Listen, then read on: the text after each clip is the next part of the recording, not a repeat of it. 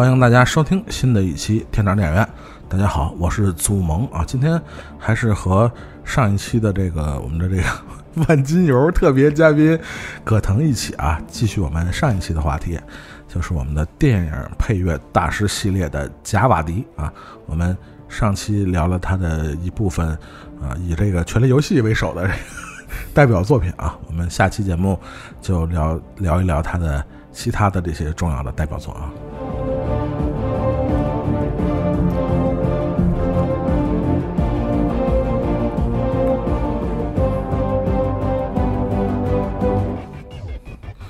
就现在，我们回头再来听这段配乐啊，依然是热血澎湃啊，就是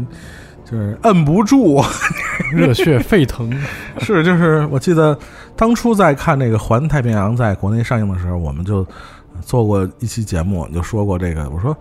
对于宅男来说，最大的春梦就是最大的机器人打最大的怪兽。这是真的，这部电影在国内当时上映的时候，也是确实掀掀掀起了一股这个风潮啊，就是对这个，尤其是受到这个日本那个这个这个流行文化影响的这个国内的这些这宅男和影迷们啊，这部电影确实带来了非常大的震撼啊。说的就是这也是贾瓦迪的另外一部这个。算是他的代表作品啊，他为这个托罗托罗做的这个《环太平洋》的这个代表代表性的这个，就是你一听起来就能想起当时看这部电影的这个感觉啊。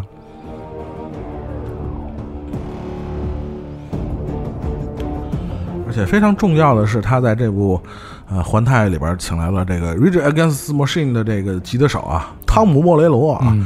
作为这个主音吉他手来演奏和演绎这段这个。非常热血澎湃，其实好多段落里边你也能听到当年那个呃《Rage Against the Machine》的一些标志性的音色，音乐可以，是非常的哎，非常的燃啊！现在的话说啊，嗯，就是二确实是不好看，不光是这个，我觉得是离开了这个托托罗啊，嗯，我觉得这配乐也是换了换了人，对，也不再是贾瓦迪，是，就所以就是整体来说，确实是。在国内上映也是，就是评价都不是特别高，非常惨淡吧。但说实话，这部作品啊，《环太平洋》，我们过这么多年回头去看啊，嗯，就当时的这个票房表现也是在中国地区更好一些，对比北美好很多，好好于北美。对，这个就可能也是因为这个里边有太多的这种亚洲的元素，有日本的这对。A A C G 的东西，哎啊，作为一个有这个爱好的朋友，其实大家都会看过一些同人图吧？同人图，对，就是那种特别你期待谁跟谁打的，就跟关公战群雄的这种感觉。基本上最最多的就是那种还是挺和风的，嗯嗯，就是 E V A 里的初号机大战哥斯拉，嗨啊，就是一直是大家梦想当中的感觉，我这个人生得到了。升华那一瞬间啊，就需要看到这一幕。嗯，基本上我觉得吉尔摩·德尔托罗在这个片子里，某种程度上实现了大家的这种幻想和对对对对，确实是把那种机械感，尤其是双人操作之后那种，大家看过 EV 都都有那种要配合，嗯啊，人和机器之间达到这种同步，嗯，以及怪兽的那种巨大的身躯，甚至扭动了整个潮汐。冲冲破了整个海岸的所有的这个船只，哪怕集装箱，他真的是把这个所有一切关于特摄、关于怪兽电影、关于机甲的一切想象，投入在了这一个片子里，特别的得到满足。而而且这个电影，我们回头看来，它，呃，就像刚才可能说的，就是每一个细节，我觉得都可以说做到了极致啊，那种。就你现在回想起来，就一开始那个那那个那个叫什么 Gypsy Danger 那个那个那个机甲出出场跟那个怪兽打的那那一幕一出现啊，我觉得到呃现在为止的，包括后续出的，不光是环太二啊，包括这最近在国内上映的，就是哥斯拉哥斯拉二，其实我觉得从某种程度上来讲，那种那种。那种压迫感，嗯，那种震撼感，其实我觉得都没超过环太的这种感觉。是，就不管你把怪兽做的再大或者怎么样，嗯，但是这种这种 这种就是这种大兵压境啊，就是那种压迫感，这种嗯机甲，不管嗯。不光是机甲，包括怪兽的这种压迫感感，啊，他做的真的是已经是很淋漓尽致了。对。尤其你当时在。呃 IMAX 看的那种、那种、那种感觉，这种电影肯定是一定要在对最大的屏幕上，真的，也确实是陀螺的视听语言，呃，在这一部电影里得到了一个集大成的体现。你看《环太二》也好，《哥斯拉二》也好，它其实是特效升级了对啊，但是它让你越来越离的这个怪兽越来越远了。嗯，对，是有这个感觉，对，其实就是这两个片，呃，那个《环太一》里，他用到了一些很多原来特摄电影用到的手法，嗯。原来其实是挺 low 的那种日本制片厂用的方法 啊，他用在了这个嗯一个有特效加持的里面，对，就让你觉得特别有这种身临其境的感觉。对对对，他特别喜欢用的一个镜头就是大小对比，对。一旦出现这个巨大怪兽和巨大机甲对对抗的时候，其实明眼人都知道这两个是 CG 做的啊，特效做的，但是它如何让你知道它到底的实际体积、实际高度和你个人之间的关系？你看它所使用的道具，轮船、对对对，集装箱，对，打击的地方都是一些居民区，对，破坏的场景，它大量出现是我和楼之间对比有多高，对。我和海浪对比有多高，我和一般的舰船对比有多高，它就是在通过不断的对比的过程中，我这个小小驾驶员在这个离开船、离开我这个机甲之后，我是一个多高的比例，它无时不刻不在提醒你这个比例尺的夸张。这个其实不是一个特别高干的技术，对，就是你讲话就是有日本特效那年代对，本多猪四郎那个年代，六十年代对对，时候，日本时候用的那种。远古婴儿他们那个。对对对，奥特曼那个时代的。但就是这样，让你有非常强的这种体验感，对。甚至有一种 VR 的感觉。我 我上次去日本玩，还有还真的有这个这个环太平洋的 VR 的对啊主题的这么一个体验的一个游戏，它真的是让你身临其境的感受到我到底和这个怪兽之间有多大的差距啊！这一点其实是后面很多在做类似题材的片子，其实忽视了，对他都没有把这个当做重点。在《环太二》的时候，他其实我能感受到他用了一些，嗯，因为这个导演他之前拍《夜魔侠》，他他很会拍动作戏，嗯嗯然而其实还是不够。尽管说说撞到了什么万代总部大楼上露出高达，呃还是太少了，还是太少了。你你你不断的在强调你的花花样的翻新，你招式的这种突破，嗯嗯因为确实这次他感觉是比《环太一》里的这个武器确实是多样了很多，怪兽攻击的方式也多样很多，但是大家还是不尽兴。对这个其实是真的，《环太一》的一个非常让无论是宅男还是普通观众都嗨的一点，就是我真的能够感受到我和这怪兽之间的距离是是怎么样，它的破坏力就是一拳一个楼，嗯一拳一个一艘船，一拳就把这个岸堤就打坏了。这种破坏力，其实是在不断的固化和和现实化你的想象。啊，这个想象大家都能想象到这个楼到底有多高，这个怪兽到底有多高，但是它真正付诸在这个实践上，我怎么样能体现到？你比如说那个环太那个怪兽倒了之后，露出了那个卵呀什么 那个眼那嗯地狱男爵那哥们儿把鞋什么的就放进去找啊，那种恶心的程度，可能是他的怪趣味，但是他的这种比例尺是逐步让你身临其境的感受到，它和每个观众、每个人有关系，是这个片子我觉得非常牛逼的一个完成度吧。对这个我们老说这个这个以前经常有个说法，就拍这种特效的。或者有大量的这种这种 CG 动画的电影啊，其实经常就说这这，其实导演好像没那么重要啊，就是大家拿钱堆嘛，是吧？嗯，拿特效堆嘛。但是你会发现，真的换了一导演，嗯这 真的可能就又不太一样了啊。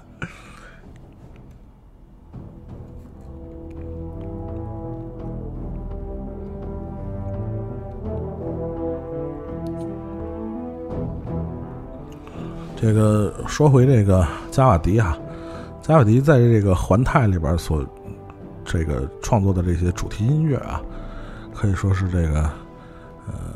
不仅是这个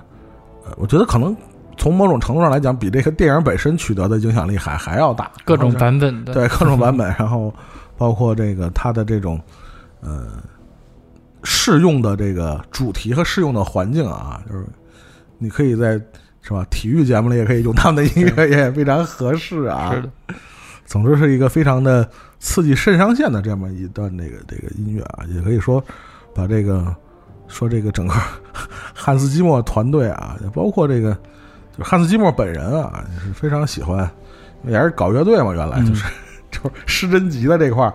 可以说是将诗人吉的在整个电影配乐里边的作用啊最大化啊。这个作品说是一个非常有代表性的这样，之前可能嗯、就是这么摇滚元素的这种比例啊，在一部这样的大片里边，就是你能想象到之前可能，包括其实可能《Mad Max》嗯，第四集可能也是相对来说有大量的这种诗人吉他的这个比例在里边对，当然，所以之前的别的可能就是还是更偏重于管弦这一类的东对西，，古典乐的，对对对对对，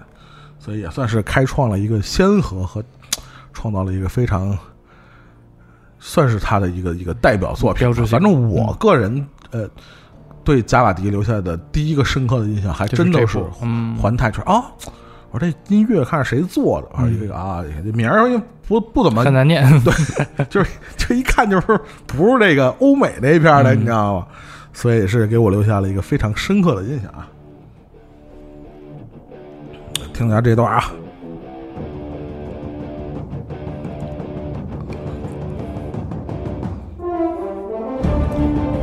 就出现管弦乐之前，你真的以为就是《Rage Against the 嗯 Machine》就是就蹦了，你知道吗？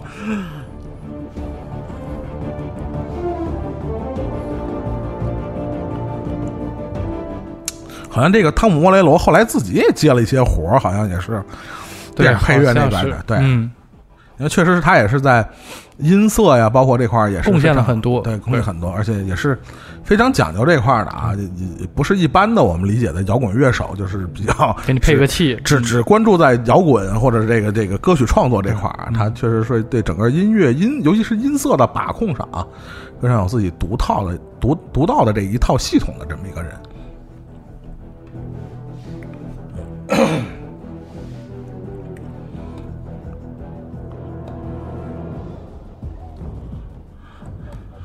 然后下面我们说的这个，这个相对来说，这个算是加瓦迪一个比较呃，就是没被大家们注意的这么一个作品啊，而且这个作品可能在好像没在国内公映过啊。就是我们现在要说的是，差点又开启了一个什么宇宙啊，叫什么怪环球叫他们怪物宇宙啊、m o n s t e r Universal 啊。我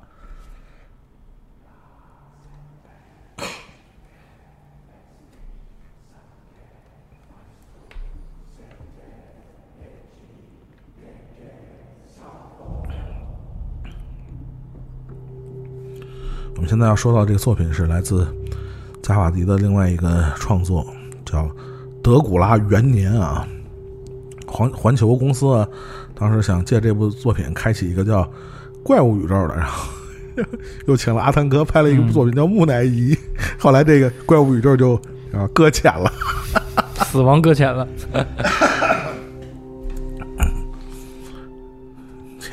所以说，你现在这种，呃，各种 Universal 啊，各种这个一窝蜂的要开这个宇宙系统啊，所以说也不是说谁都能 能成功的这事儿啊。你对怪物宇宙这个看法有什么看法没有？嗯，哎一言难尽。因为因为其实 这个最开始他们布局还是挺大的，甚至在网上还能找到一张合影，啊啊啊！对对对对，那种化身博士就是那个角斗士的那个演员罗斯克劳啊，罗斯克劳。啊，然后呢有，朱莉，嗯，朱莉好像倒没看到，有那个谁，呃，哈维尔巴登，，对，贾维尔巴登演的是那啊个叫什么人来着？化身哎，不是化身博士，叫弗兰肯斯坦，对，弗兰肯斯啊坦。对对对然后约翰尼德普演的是这个透明人，啊，这些当时规划的还是挺让人震。牌儿还挺大，对啊，是吧？基本上都是中生代，甚至是更上一届的这个 中老生代，对中老生代的好莱坞最有，这大腕儿大腕儿，还真是演技派，真的是大腕他选的还真都是呃能够独当一面的，呃所以说我觉得，你觉得环球还会接着往下拍吗？呃，现在目前流出的这个情报来看，是基本上是凉了嘛，嗯，那省了一笔开支啊！哎，也是挺怎么说呢？挺可惜的，因为当时看到这个阵容的时候，还是有些期待，尤有些期待尤其是这个《化身博士》，因为《嗯化身博士》这个片子，我小时候还看过，我还觉得还挺有意思，因为他这个人物还不像一般超级英雄对对对对，啊，他的这个善恶观呀各方面还更模糊一些。那更自私一些。哎，原来记你记得那个非凡呃绅士联盟是 DC 的吗？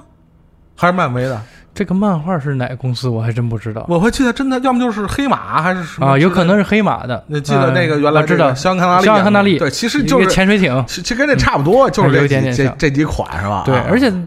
这个非凡绅士联盟它还更好一点，是它本身是一个组织，还有个原著，其实对，还有个原著。你这个德古拉呀、弗兰肯斯坦呀、木乃伊，你这个硬往一块连，稍微就是有些牵强。暮光之城对，哎，我们现在暮光之城都转投 DC 了？是？吧？所以这个东西就说，就是你不能说你手里有一堆 IP 吧，你要硬往下对，拉这事儿，，嗯，哎，就是就是还得是有一个原著作为一个依托，对嗯文学的一个根基啊，就是你完全原创嘛，这事儿其实不是，倒不是说找几个编剧就能搞定的事儿，是吧？关键找了编剧，其实根本也解决不了问题。对他这个木乃伊的编剧还挺好的，就是这个大家最近看到的变那个《碟中谍》五五跟这个六的导演、哦哦就是他。靠的是阿汤哥的，对啊，就阿汤哥的御用编剧，嗯 他之前那个《刺杀希特勒》也是嗯他呃来来编剧的。其实这个人编剧能力挺强的然而也根本挽回不了你这么一盘散沙。嗯，包括一个这个岁数的阿汤哥演一个还靠美色去说一些黄段子调戏这个女主角，就完全在人设上是是很崩溃的，太没溜了，嗯。是吧？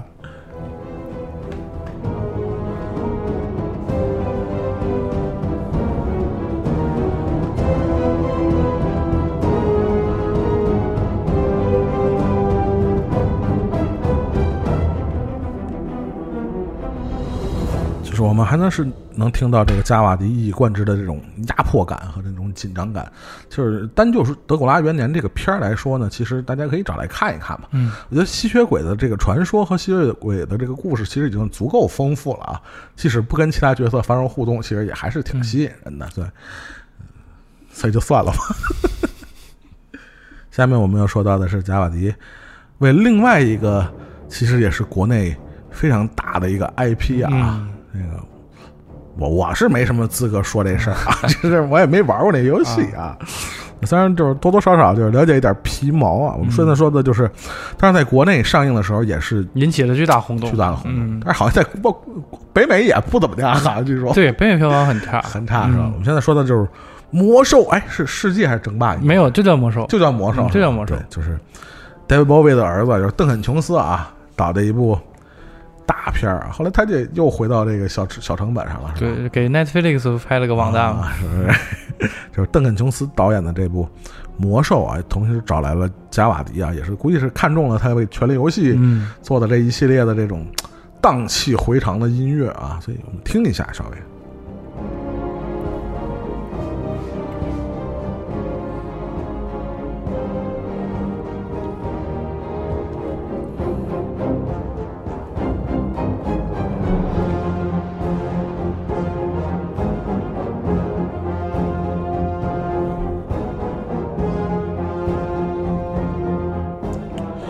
这个主干的旋律走向，突然让我想起了川井宪次的这个《七剑下天山》，有有点有点像的地方啊。是吗？对对对对对。那个，你你你算是魔兽的这个玩玩玩家啊，我算是。算是我算是这个还挺早接触的，我上中学的时候就开始玩，玩到了上大学就我我们那时候玩就还红警，你知道吗？啊。就红警之后，我连星际都没怎么玩，就别说魔兽了。所以就就对我来说，就真的，包括什么魔兽世界，后来就就嗯都还好。网游我就确实是缺了一块啊。嗯所以，但是当时的那个盛况，我还大概能记得啊，就是确实是这个游戏啊，影响了整个中国这整整一代人啊。对嗯，当时这个大家各种扮起来是吧，喊着口号对？这个片儿的首映我也去看的零点场，嗯嗯，还是挺夸张的。我我先说，我先说啊，嗯因为我是作为非魔兽迷啊，嗯呃，就并不像很多这个非魔兽迷说的，就是脱开情怀和这种完全看不下，去看不下去，这个还可以。啊，就即使你以这个，比如《权力游戏》啊，或者以《魔界》的这个、嗯这个标准来讲呢，还是一个就是挺，就起码我觉得是标准线以上的作品，就没有没有别人说的那么惨。就就我们这种并不是特别了解魔兽世界观的人，就是看也还是没有太大障碍。对对对对就恰恰是这一点吧，所以导致了它两边其实都不到好 啊，反而是一些不够极致是吧？对哎原教旨的这个嗯粉丝玩家，你觉得你在毁我人设啊？好人也不是这样描述的，嗯坏人呢也不是这么邪恶的。你还把我的一些设定给改了，嗯就比如说这个古尔丹所谓的这个邪能啊，到底是什么东西？这个其实是被诟病最多的。是吴彦祖吗？对，就吴彦祖演这个角色，太狠了，阿祖。嗯，就哎所以它导致就是口碑的崩塌是起源于两边，它其实都没有能。他又想兼顾，但是最后搞成两边不讨好。对啊，对是的，人还是不能太有野心。但现在看来，在复盘这个事情，嗯其实传奇影业这个已经是权衡之后的了。嗯，他很难，因为这个如果你有了解就知道，这个最开始导演是山姆雷米，很早的时候啊，蜘蛛侠那导演对前就是最早三部蜘蛛侠啊那个导演，他也对这个游戏也很熟悉，嗯。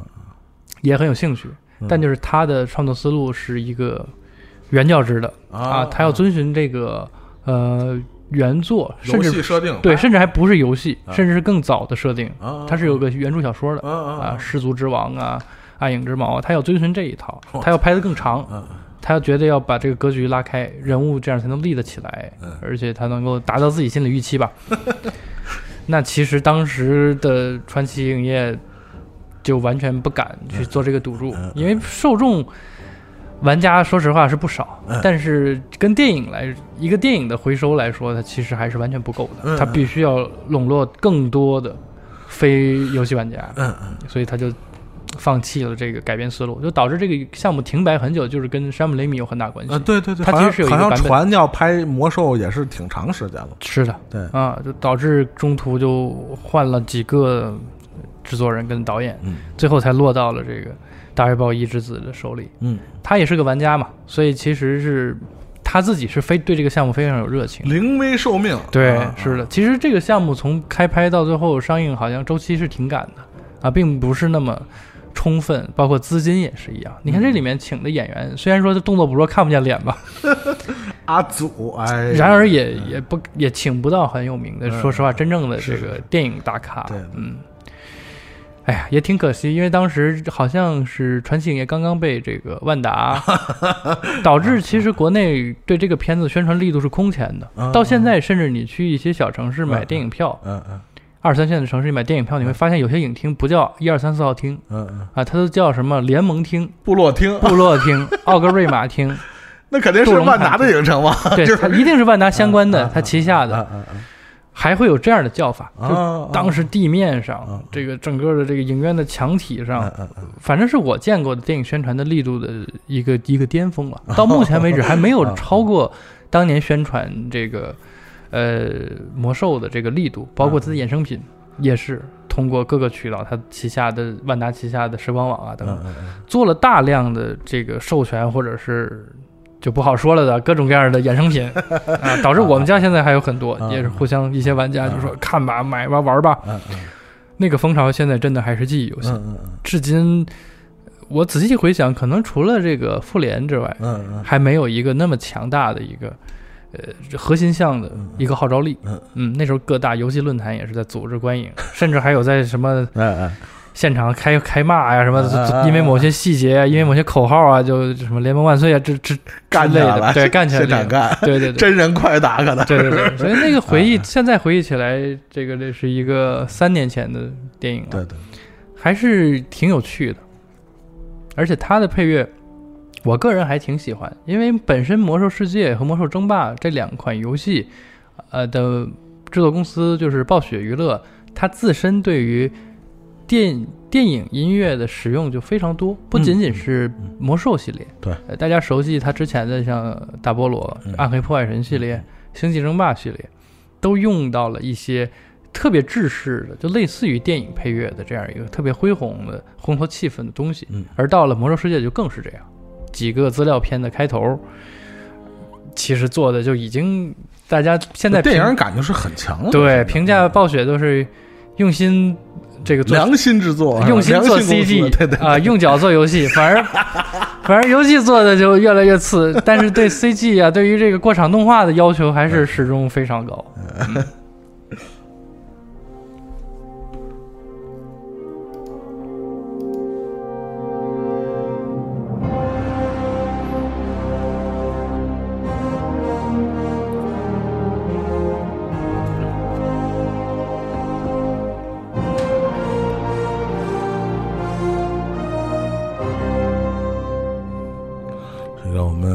暂时脱离了这个恢宏的这个魔兽世界的这个体系啊，我不知道是也是是不是因为这个这个张艺谋导演这个听到了魔兽的作品啊，嗯、也对这个年轻的这个嗯、伊朗裔的这个这个作曲家贾瓦迪啊感了兴趣啊，然后这个俩人一拍即合啊，创作了下面一个也是我我个人啊，平心而论啊，电影怎么样，我我我大家可以讨论啊，但这个配乐作品啊，我拒绝任何讨论。对我来说，这个这个配乐作品确实是非常精彩啊。我现在要说到的就是，加瓦迪的这个为这个张艺谋导演做的这个长城的音乐啊，嗯，觉得真的是非常，什么时候听起来都是非常的这个，这荡气回肠啊。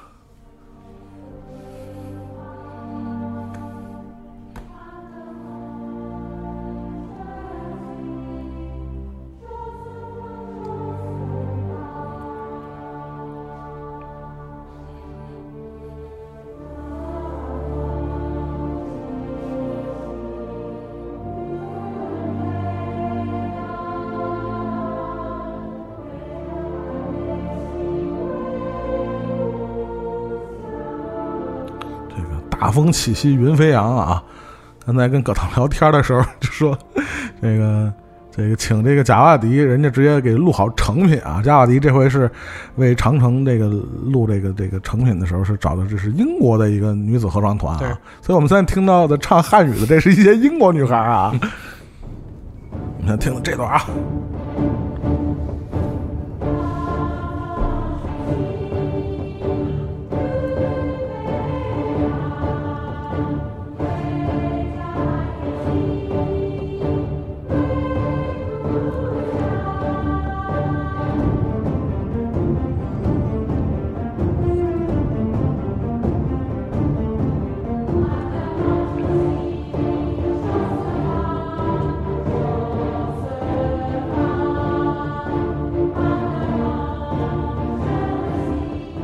就是我们经常以前会，呃，狭隘的认为，比如找一个外国作曲家，他去写一个有中国特色或者有中国风格的东西，会变得洋腔洋调，不伦不类。嗯但是你听听现在这个作品，真的我觉得一没有毛病，对我来说啊。但是这电影本身，大大家可以去讨论啊，不管是电影呈现的这个呃风格呀，它的故事讲述的方式，还是说它这个目前幕后的好多事儿，但我觉得单就成品的配乐电影配乐来说，加瓦迪这个作品真的是特别精彩，我觉得没错。你可以现在听到这个感觉，再想想这个，比如说就是那个饕餮攻城那一段啊，嗯爬长城的那那段确实也是也没什么毛病，我觉得拍的还挺好。这个，嗯，中中国电影吧，尤其是就是第五代他们拍的有些这个，尤其是大制作的作品，呃，不可避免的总是会产生这样那样的话题啊。嗯就是我们现在回头来看，呃，长城这个作品，你你葛腾有什么自己的想法没有？啊，嗯我觉得先从这个配乐说吧，嗯嗯，因为我也是听到了一些消息嘛，嗯就说其实当时传奇影业要求这个张艺谋还是用更国际化的，尽量更国际化的这个配乐，呃，稍微能够适应更广大一点的这个受众。但是张艺谋还是比较坚持他自己所谓的这个秦腔啊，一些民族特色的东西嗯，所以最后落实到这个片子里。我其实第一次看这个片儿的时候，我没有意识到是他配的，嗯，我以为他还是和老伙计赵继平啊。啊 啊，对，这样的，因为它里面的中国元素使用的是很合很合理的，对对对包括秦腔一些民族的部分。呃等到后面我再看第二遍的时候，我又注意了一下演员表，这演职员表，我就发现哦，就是他和他的团队嗯嗯基本上是全洋班的，嗯嗯，就非非常的佩服，因为明显这个唱词，那可能是导演要求的。对。我觉得我们这个比较符合我这个主旨或者是价值观。安。得猛士袭十对。四方啊，最后我们在长城放孔明灯，这个气氛，你到时候就得给我轰这个，是是你别的就你来管弦乐，你不行，差点意思啊，对就就跑题了。得有中国鼓啊，对。所以我说它是一个少有的命题作文。对。其实你看咱们之前聊的这个《权力的游戏》也好，还是他更早配的这个《钢铁侠》也好，嗯还是在他自己擅长的领域，对，比较能掌控的。对因为他接受过纯古典音乐的教育，嗯自己又喜欢电子乐，嗯在这个汉斯季默那里，其实更对音乐的这个现代化的编程也好。新的这种配置的方式，mix 的这种手法也好，他是很熟悉的。对，但是完全异域脱离他母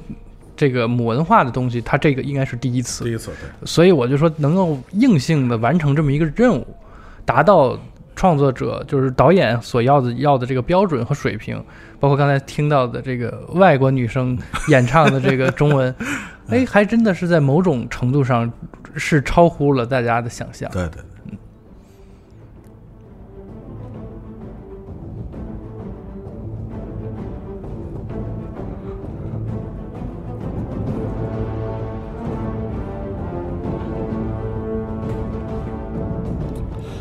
嗯，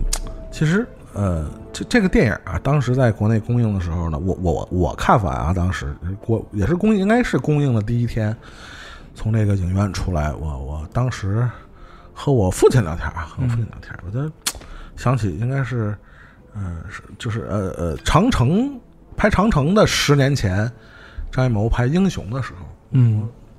我就是很不自觉的就把这两部作品啊拿来做一个对比。嗯，十年前的呃中国导演和中国的电影市场，包括当时的创作团队啊，虽然那时候拍英雄的时候也用了一些比如日本的这些这个幕后的这些美术啊嗯对，但是整体的创作的主干还都是这些呃华人的，或者说不管是港台啊还是大陆内地这边。但十年以后，呃，张艺谋再次拍一部这种 A 类的大的这种商业片，也是当然传递的还是中国文化的一些，或者说有中国特色，或者有所谓的中国历史的这种的嗯题材的作品。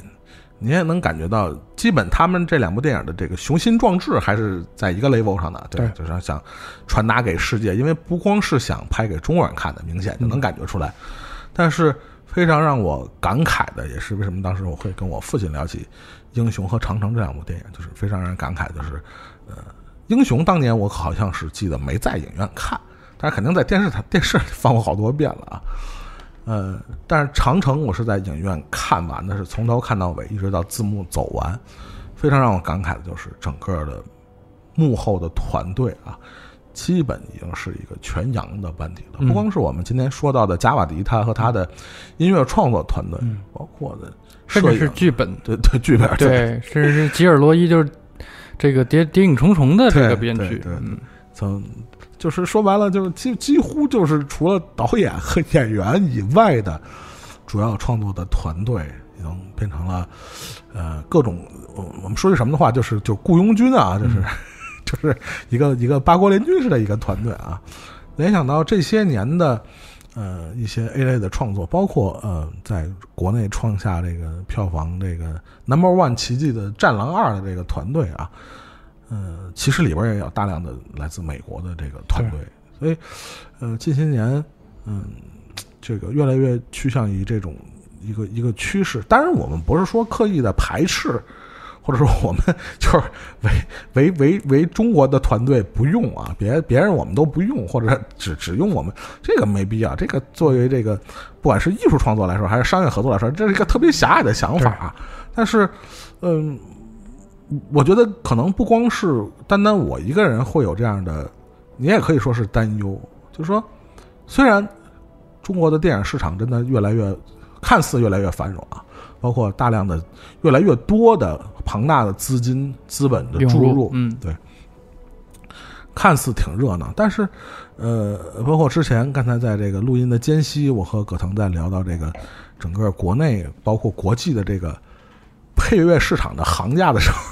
也在讨论这个问题。那我们真正支撑起一部作品的幕后的这些团体或者团队或者创作力量，真的是不是就像中国的电影市场一样繁荣呢？其实我觉得这是一个挺值得国内的这些影人们嗯思考。对，说实话，对影迷来说，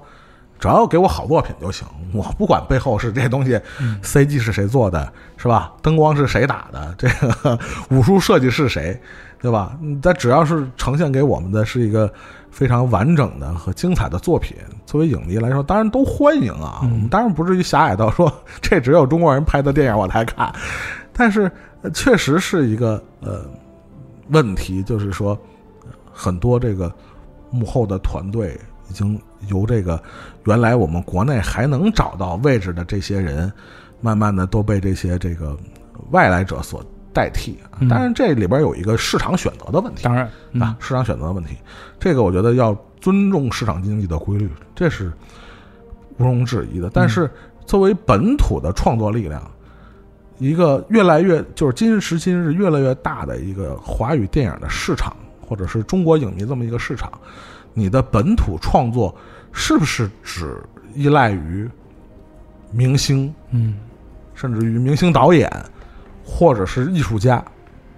我们知道电影肯定是一个整体的一个工业的一个水平的体现，是不是只有这么几个人？说今时今日的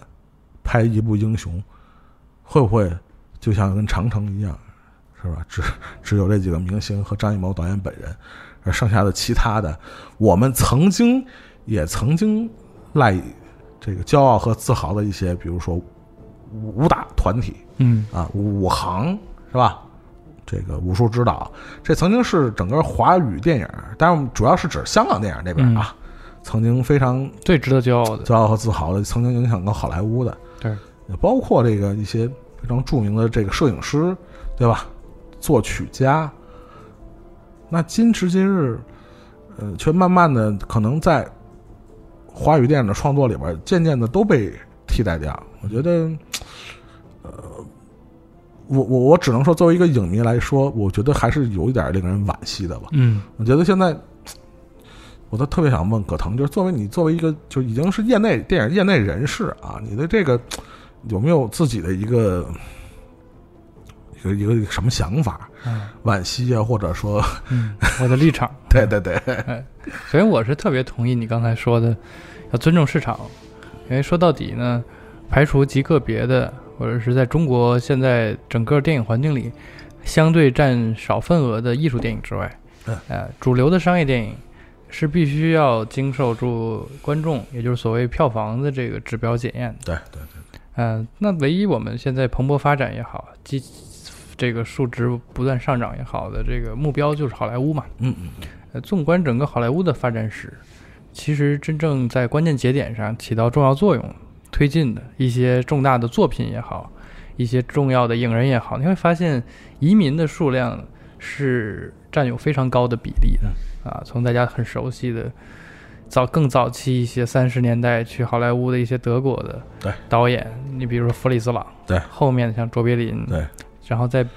中间有很多很多啊对英国瑞导典人、意大利人，对，包括现在哎最让好莱坞骄傲的几位导大导演，嗯你会发现他们的出身，新好莱坞运动几位大导演，意大利裔的为主，犹太裔的为主，对对对，现在最炙手可热的诺兰，对吧？对，呃，我觉得融合，无论是人才上的融合、技术上的融合、理念上的融合，都是不可阻挡的一个趋势。只要是你这个地区或者是你这个领域的电影产业想要繁荣，势必要兼顾到更大的市场。对呃所谓更大的市场，中国其实是一个特例点，在于我们的本土用中国基话数够大，对，我们的本土市场人数够多，基数够大，对，但是它也是有临界点的没错，啊。随着现在二三四五线城市的银幕都已经趋于绝对饱和、过剩的情况之下，向外输出文化就是一个不得不要走的路，不是我能不能选择的问题啊，而是片子也很多，人们需要看的。和大家能够有有限的观影的时间就这么多，我是否还能够再从中获利的方式就是要攫取更大的市场。我觉得在对外合作这一块儿，我是相对积极的，对态度当然相对积极的。你所谓的呃一些这家班那家班的这种消亡，当然我作为一个老影迷来说，一个爱看电影的人来说，我也是感到一些惋惜。比如说今年的几部华语的大片的动作指导，基本上，呃，从零七年到零八年到今年年初这几部，都是由外国人或者是外籍的动作指导来来担任的。呃，他已经不再是一个香港影人、香港的老的这个武行的遮天，衰落的一个表现了。对对对，啊，从这个之前大家特别喜欢的这个韩国的动作指导，对对，到现在又变成了这印尼啊、东南亚地区的，大家很喜欢托尼贾呀、冬阴功这种硬桥硬马，那人确实是很懂剪辑。突袭啊，对这个，我在成龙早年的访谈就看到过这条言论，我就觉得非常受用。嗯，果然现在应验了，就是动作指导或者是动作演员什么都可以不懂，嗯，你可以不懂演戏嗯，你可以不懂台词，你可以不懂形体，你必须要懂的是剪辑嗯嗯啊。托尼贾就是一个典型例子，嗯他非常懂剪辑，他避免受伤也好，展示我的肢体优美、打击的这个力度也好，他其实很多是剪辑靠剪辑剪出来的。对，你不能说这个是作假，对他其实好莱坞这个东西，这是电影语言嘛？对，其实这是很最基础的一种视听对战手手法。然后又到了现在，一些日本武行嗯。和甚至一些美国武行，比如说刚才聊到的《战狼》，战狼对，它背后的团队其实就是复联美国队长对，啊美国队长二，对。它其实就是延续到了复联三和复联四这两个团队的大量的这个呃伊克里斯伊文斯就是美国队长的替身呐、对对。包括这个战狼二的大反派就是交叉骨嘛，对对，他其实原来也是一个动作动作演员对，他在这个美国队长一的时候他就演过一个呃人的替身，对对你就会发现这种交流的融合。是一个不可阻挡的趋势，不是在说我们这里博大精深啊，刀枪剑棍棒啊，已经时代完全变了。大家的审美，现在的影迷大部分都是被好莱坞和西方的动作电影培养起来的。没错，其实从根本意义上说，它是缺乏了传统，就是所谓的这种，呃，从戏班发展出来的袁家班、程家班的这一套，对、啊这一套这种功夫和武打电影的培养基础的，他是没有的。对对他是上来接受的可能就是 Lambo，对对甚至就是这种谍影重 Die 重 Hard 的，对，谍影重重 MMA。对对对，所以为什么关键制就是这个甄子丹的徒弟来指导姜文导演的这个这个邪不压正，你会觉得好像哪里不是很像这个都武打片啊？一个民国电影它不像一个武打片。哎，他对了，就是要的其实不是武打片，对。啊，要的可能是甄子丹在《十月围城》里那种跑酷，对，在房顶上穿房越脊的，而他们俩最后在沙地上师兄跟师弟这个打斗，综合了至少三四种嗯，现代武术。巴西柔术啊，综合格斗。空手道，对，真正就是甄子丹在一系列电影当中在实践的这一套综合格斗，对，基本上是能够展示人体极限的各个方面的，无论是拳脚、兵刃、器械各个方面，呃，所以从长远的这个行业的发展和影迷的审美口味的呃趋势来看，我觉得这个基本上是一个不可阻挡的一个趋势，我们必须要。嗯去习惯、接受和追赶。呃，除此之外没有任何方法，只能会被淘汰。没错，嗯，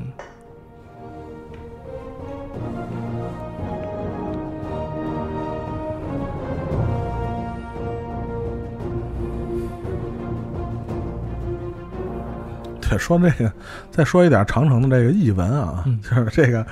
呃，因为这个合作的比较愉快嘛，是吧？贾瓦迪这个还被这个张艺谋大师啊赐了一个中文名儿，就是叫这个贾瓦迪若明，是吧？就是这个张艺谋大师也直接把这个贾瓦迪的这个中文名啊也定成这个叫若明啊，这个还挺有禅意的啊。是的，明 若明若暗啊。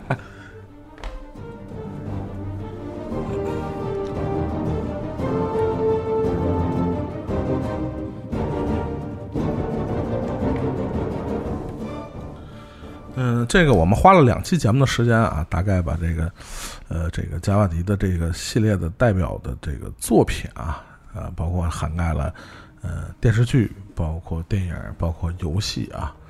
呃，那我们今天呃，在这个这两期节目的这个最后的尾声啊，还要说两部。其实要这么说起来，加瓦迪做的这个电视剧的更多一些，还多哈、嗯啊。我们这个要说的一个这个，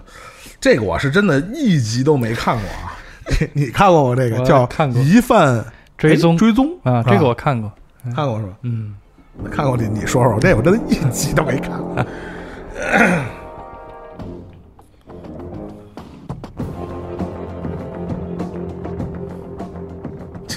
就是你看这封面，就是两个两个男主，嗯这是不是那个福尔摩斯那种搭配？这 啊有一点点也是悬疑的那边，是吧对悬疑。啊你看这个男主其中之一，你不觉得很眼熟吗？他是就看这俩人，我都特别眼熟。啊，Lost 的那个其中一个演员，就是那个矮的，哎呦，lost 了，我心里永远的痛 因为这是他这是阿巴姆斯监制的嘛。啊！那哥们儿我也特别眼熟，也是忘了在哪儿，反正肯定是熟脸儿。这俩嗯，人，他也演过很多戏。这一共是几集？这个剧季呀，啊呃五季还是还是六季，我忘了，因为我也没有看最后一 季。没看全是吧？对对对对对，也是我上大学的时候吧前三季不，就这个剧嗯能跟他呃类比较的是比较有名的是是哪些？就是呃疑犯追踪，我就这个想想风格，这种这个风格比较像一九八四，一九八四，对他其实讲的是这样的事，就是哦全世哎你一说我还挺感兴趣啊，像一九八四全世界，它这概念其实近科幻的是对吧？它全世界的网络，哦。呃，所谓的这个呃监听、监视的系统，都会被一个主脑、一个机器，它就叫 machine，一个机器控制。你要你要不说，我以为就是一个嗯，就犯罪题材的，是犯罪题材警警匪的，但是他但我没想是近科幻的这啊种是背景设定啊，现代仅此而已。啊它重点还是要解决一个又一个的案子。这两个人，一个是一个有有有技能的人，就是高个儿的这个，在演过这个梅尔吉普森的《受难》，他演的是耶稣。啊，这哥们儿演过那什么那个，就是史泰龙跟那个阿诺那个金蝉脱壳的那狱长是吧？大配角了，那就不是主角了。他最有名的角色其实是梅尔吉普森的那个电影，他演过耶稣哦啊，他确实 耶稣还行，他好像是有一点点混血，所以说哦。还还有很神似的感觉。啊，耶稣受难记是吧？对对对对对啊。嗯，这哥们儿还真是就半熟脸儿这种的，啊。嗯，呃，这个戏他其实是我第一次关注，是因为那时候还特别的迷诺兰嘛，嗯，因为这个戏的编剧是诺兰的弟弟，就啊，小诺兰，对诺蒂来做的哦编剧和几集的这个导演和制片人。哦，这个就是刚才咱们说的典型的 J.J. 阿拉姆斯的那种美剧，挖坑，高概高概念，嗯嗯。概念特别好就是什么什么什么一个情况，或者什么什么人陷入了一个什么什么情况，就是上来先把观众打懵啊，对，然后就哎呀，这可无限的可能性，呃呃呃，所以导致这个剧其实它也陷入了某种烂尾也好呀，这个说不通也好，就无是以无以为继，对，啊就是它在中段的时候，在最巅峰三季的时候，它其实在不断的扩充它这个世界观，嗯然后嗯，这个 machine 就完全失控，而且非常强大，人完全就是对它只能是引导听起来像或者 Matrix 啊，它其实应该是受到了一部分影响啊，对这个《黑客帝国》的这个概念的影响，他就是把它做了一个更具象，因为那时候可能是九幺幺也好呀，嗯嗯嗯。棱棱镜门也啊好呀，啊啊啊啊，大家对于个人隐私和这个在公众场合之下的我的这个言行，还是已经有了一些概念了，已经不再像原来其实对美国政府或者是一些大的权力机构的这种监控行为完全没有察觉。嗯现在其实每个人开始注重警醒，对我的邮件也好，我的个人身份信息的泄露啊，这个在这样的一个背景之下，应该是后九幺幺时代这样的一个一个一个背景之下，它诞生了这么一个概念。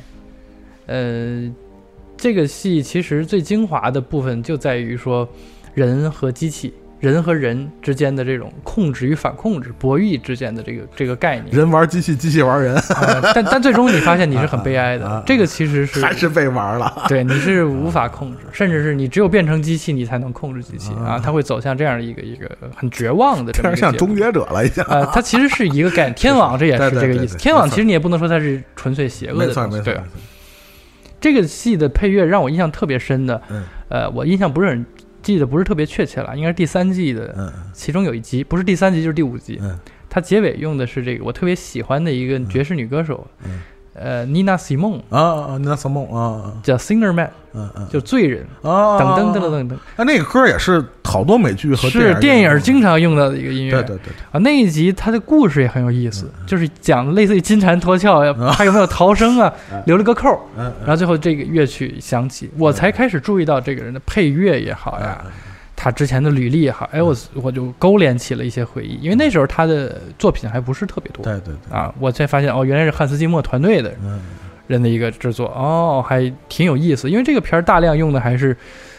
有点政治惊悚、嗯嗯嗯，惊悚片的这种概念哦，作为母题，那肯行，我就是把第一季干了，可以啊，嗯 因为他这个第一季很精彩，两个人物的出身都很有意思，嗯都保留着巨大悬念，然后你就哦，那他们走在一起是很有戏的，因为这嗯两个男人完全是南辕北辙的两个人，嗯。说到这个这个，刚才说到这个剧的这个主要的创作的把控是这个小诺兰啊，嗯。乔纳森诺诺兰。然后这个你会发现，这个小诺兰和这个加瓦迪之间也有这个也有某种很深的羁绊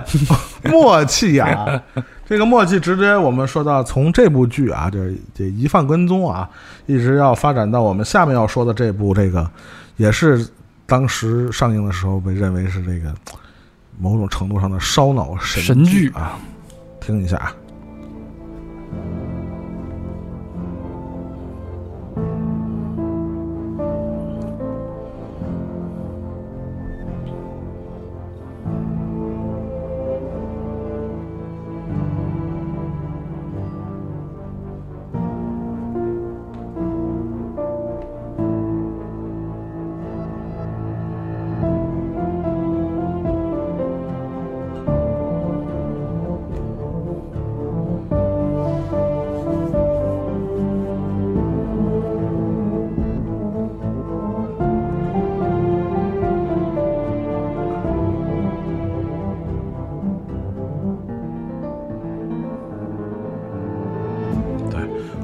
下面要说的也是今天要最后，呃，这两期这个关于这个电影大配乐大师加瓦迪的这个系列节目，我们最后要说的这部剧，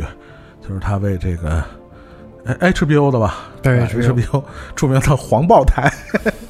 所创作的这个呃这个应该后续还会有这个系列还没有终结的，就是《西部世界》啊。《西部世界》这个他所创作的，呃，我觉得也是他所有创作的系列作品里边非常特殊，嗯。而且这个也是呃，他有一个非常特别的一个呃这个创创作的一个观观念在里边，嗯。就是呃沿用了很多这个经典的摇滚乐的这个或者流行音乐的作品，然后把它重新演绎，用一种非常统一的方式，呃，并且和整个剧的这种基调，嗯和它非常相符。的这种这种这种呃气质嗯非常统一。比如我们嗯下面听到的这样作品啊。它基本这这音色 就演绎方式就是同样的方式啊，那这是哎那叫八不叫八音盒，那叫什么呢？它这就是一种钢琴，就是一种特殊的钢琴，就觉得以前八音盒经常是这种，对，是吧？自己在那儿动，在那儿响，就是类似这种。所以我们会包括我们这期节目会会会呃，这个和大家一块儿分享的，比如说啊，呃，听到的非常经典的，比如像这个九十年代呃西雅图的那些非常经典，比如 Soundgarden 的 Black Hole Song，比如这个他第二季用的 Nirvana 的这个歌曲，包括他这个用的这个这个 Rolling Stones 一些音乐，呃包括这个小诺兰非常喜欢的 Radiohead，对，据说是因为小诺兰喜欢，所以诺兰才用了一些 Radiohead 的，哦有这个关系。哦，据说是他弟推荐他听的，这 英国人没听过 Radiohead 也挺二，也挺奇怪的。呃，其其实也不也不奇怪是吧？中国人也有不听崔健的是吧？所以就是说，这个整部剧一个非常有意思的就是说，他用一种非常非常呃统统一划划一的方式去演绎这个西方的经典的这些摇滚乐作品，然后呃，而且选的这些曲子和整个的剧的基调和要表表现的主题，还要传达的信息都是惊人的统一。我觉得这个是非常牛逼的一个事儿。是的，是的，是的。其实你刚才说它的加工方式吧，我倒是觉得它有一点点向着这个宗教题材的歌曲的这个呃演绎方式在去靠拢，因为考虑到这个片子的题材。其实你看，他从第一季到第二季，包括刚刚出预告的第三季，他其实一直在讲的还是，出预告了，对呀、一个 Pinkman 演的，就是那个哦《绝命毒师》里这个小粉作为主人公，我也找二去。他其实是反上帝，因为你把造人的权利对对，掌握在自己手里。从第一季他这个 3D 打印人体的这个片头曲就能够，片头和他配的这个音乐就感觉他模仿的是那种宗教的仪式感极强的这样的一种音乐。或者可以这么说，当人类呃拥有了造物的能力的时候，其实这就是一个旧神已死，嗯新神诞生的这么一个过程。对，呃，但是这个剧又把这个题材又搞成了这种，就是三环套月似的，就是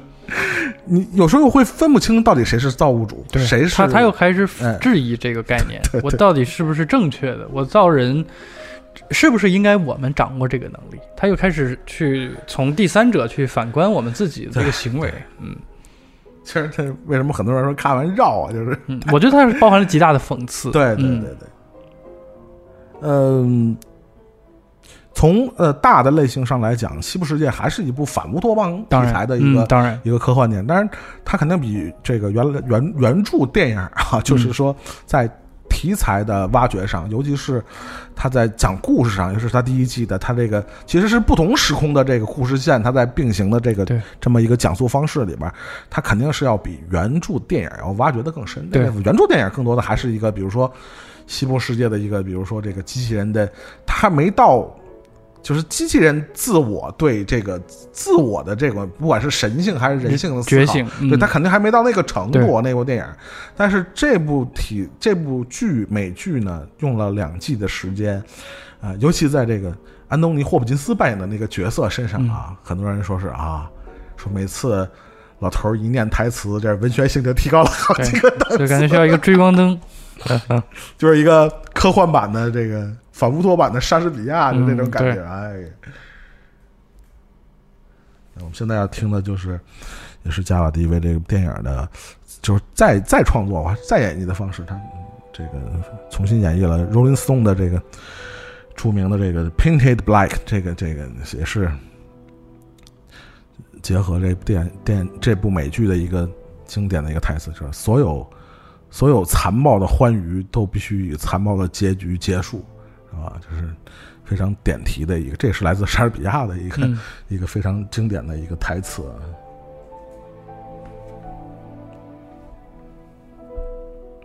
所以你看完这个，呃，《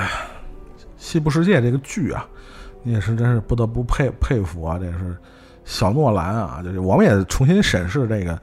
老说诺兰的剧烧脑，其实小诺兰也是起到了非常关键的作用啊。嗯可能之前因为编辑编编剧的身份嘛，这个就是不太被容容易发现。可能以后他这个会不会自己也开始独立的制作电影，对电影是吧？这个摆脱一下他哥的这个阴影是吧？确实，就是起码你从《西部世界》里看了一下，确实挺烧脑的。嗯，就这个题材本身，人工智能生命的这个觉醒啊，嗯或者这种，这其实也不新鲜啊，当然好多年、嗯好多年的东西了。但是这个剧确实拍的也是还是挺烧脑的，就对，挖的很深。挖的很深。对而其实反观诺兰几部，大家呃传统意义上的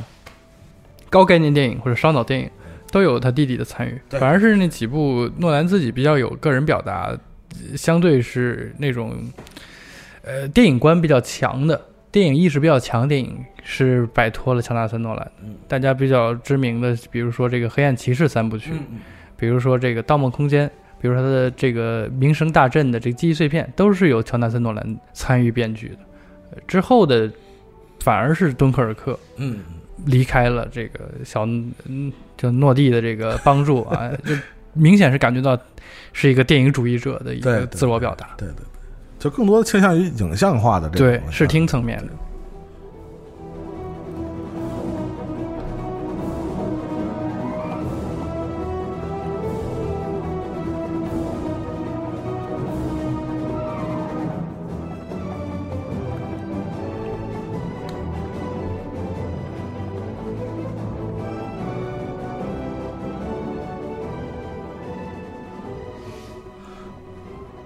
对，刚才说到这个，呃呃，非常喜欢用这个小小诺兰非常喜欢 Radiohead 的作品啊，说在这部电影里边，儿，在这部美剧里边，呃，非常好的体现了，也是用了，反正至少有三四首都是 Radiohead 的歌啊，就是嗯，作为整个这个黄黄帽台啊，这个这。非常主力的剧啊，头两头两头两季啊，肯定是这个，呃，起码从评论上来讲，确实是，因为我发现这个这个评论界也是缺德啊。反正反正故事讲的比较复杂的，他们看着费劲的，他们就得服，是吧？相对来说，要是故事讲的没那么什么呢，他们也就踩和。评论界这一贯的也是欺软怕硬啊，我感觉。反正看着费劲的，这肯定评分一般都挺高的啊。确实，太说实话，这个这看着费劲也不容易啊。不是所有所有故事绕来绕去，它就成立这事儿，还还得成立这事。我们现在听到的这段就是非常典型的西部世界式的音乐啊。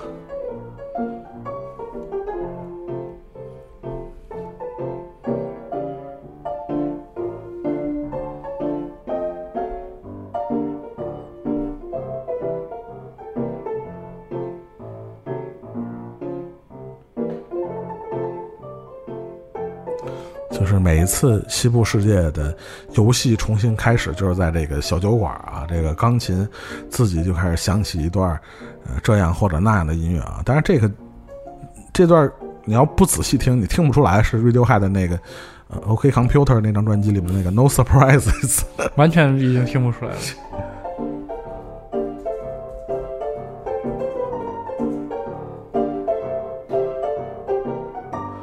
就是我觉得这才叫翻唱，或者说重新演绎演绎，对，就是你就是演的和原来一样。我觉得这个这叫卡拉 OK，嗯，是吧？只有把这个原曲的精神加以重新的解构，或者哪哪乃至是咱们说就变性啊，完全将它的气质做一个脱胎换骨式的变化，我觉得这才是重新演绎的价值啊。对，而且你是真正理解了这个原作的意义。就哪怕你曲解原著的意义也可以，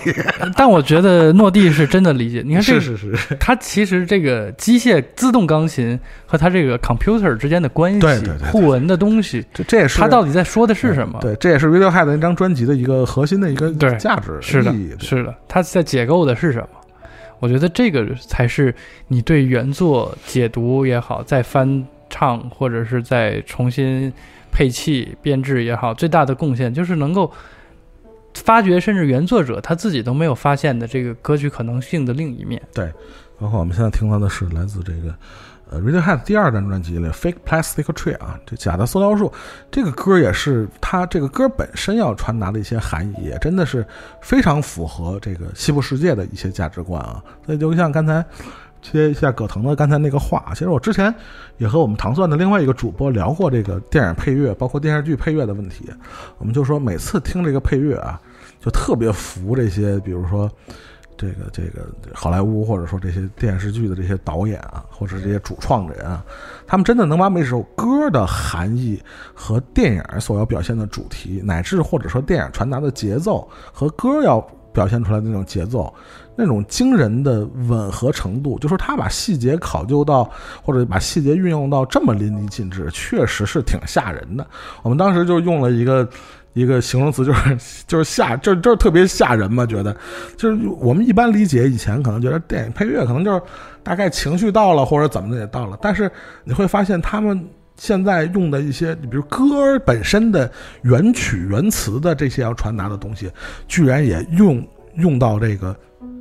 剧表意剧的这个，甚至不光是表意，甚至成为一种延伸。嗯，对。或者说，他剧或者剧里边角色没有表达出来这些台词，他用一首歌，嗯，去传达出来。我觉得真的是挺吓人的，就是用到这种程度啊。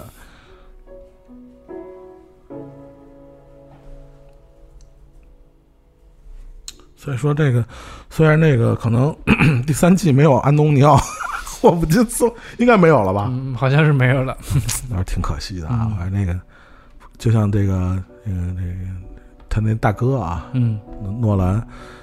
喜欢用迈克尔·凯恩是一个道理啊，就是 家有一老，如有一宝，就是真的非常压阵啊。不知道，看看第三季吧，看那个是还还是小诺兰在里边主导，对他还是当做制制作人和编剧。那看看吧，就是 希望不要烂尾。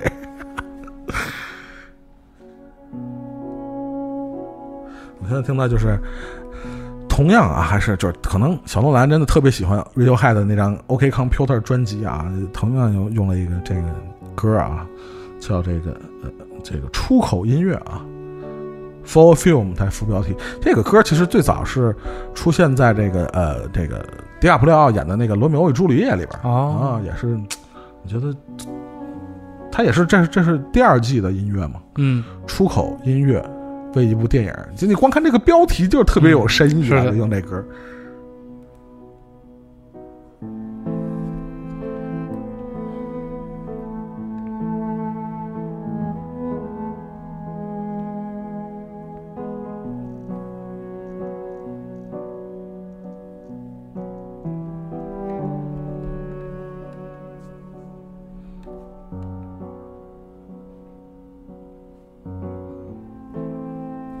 这个我们就用了两期节目来介绍这个加瓦迪的这些代表性的作品啊，就是也是让大家对他的这个呃创作风格和这个样式啊有一个比较全面的一个了解啊。就是七四年非常年轻的这个作曲家啊，也是让大家对他的未来啊也是非常有有期待啊。这个虽然这个 虽然标价不便宜吧，但是物有所值，嗯甚至可能是物超所值。对就找的好的配乐人，尤其是和导演要是在创作理念上这个一致，那真的我觉得真的是物超所值，嗯甚至呃不是因为我做的这个系列叫电影配乐大师，我就夸大配乐人的这个作用，但我觉得真的一个好的配乐或者好的呃作曲或者一段好的旋律或者一个好的插曲，真的就是为电影作为一个点睛之笔，就是画龙点睛啊！真的，这这一下，这个电影可能就升华了。对对，影史上有真的太多的这样的先例了啊！就是因为一段配乐，也导致这部电影或者这个电影片段成为一个不朽的作品。对，嗯就像我们现在听到的，我我临时决定啊，这个作为我们今天呃这期节目的一个结尾曲啊，就是来自这个呃 Westworld，就是西部世界的这个加瓦迪的作品，它还是我们说的它这个系列惯用的一个方式，重新演绎经典，然后用这个嗯、弦乐的方式重新演绎了 Nirvana 的这个 Hardship Box 这首歌，然后作为我们这个电影配乐大师系列的一个句号吧。然后，呃，感谢大家收听我们这期节目，我们下期节目再见。再见。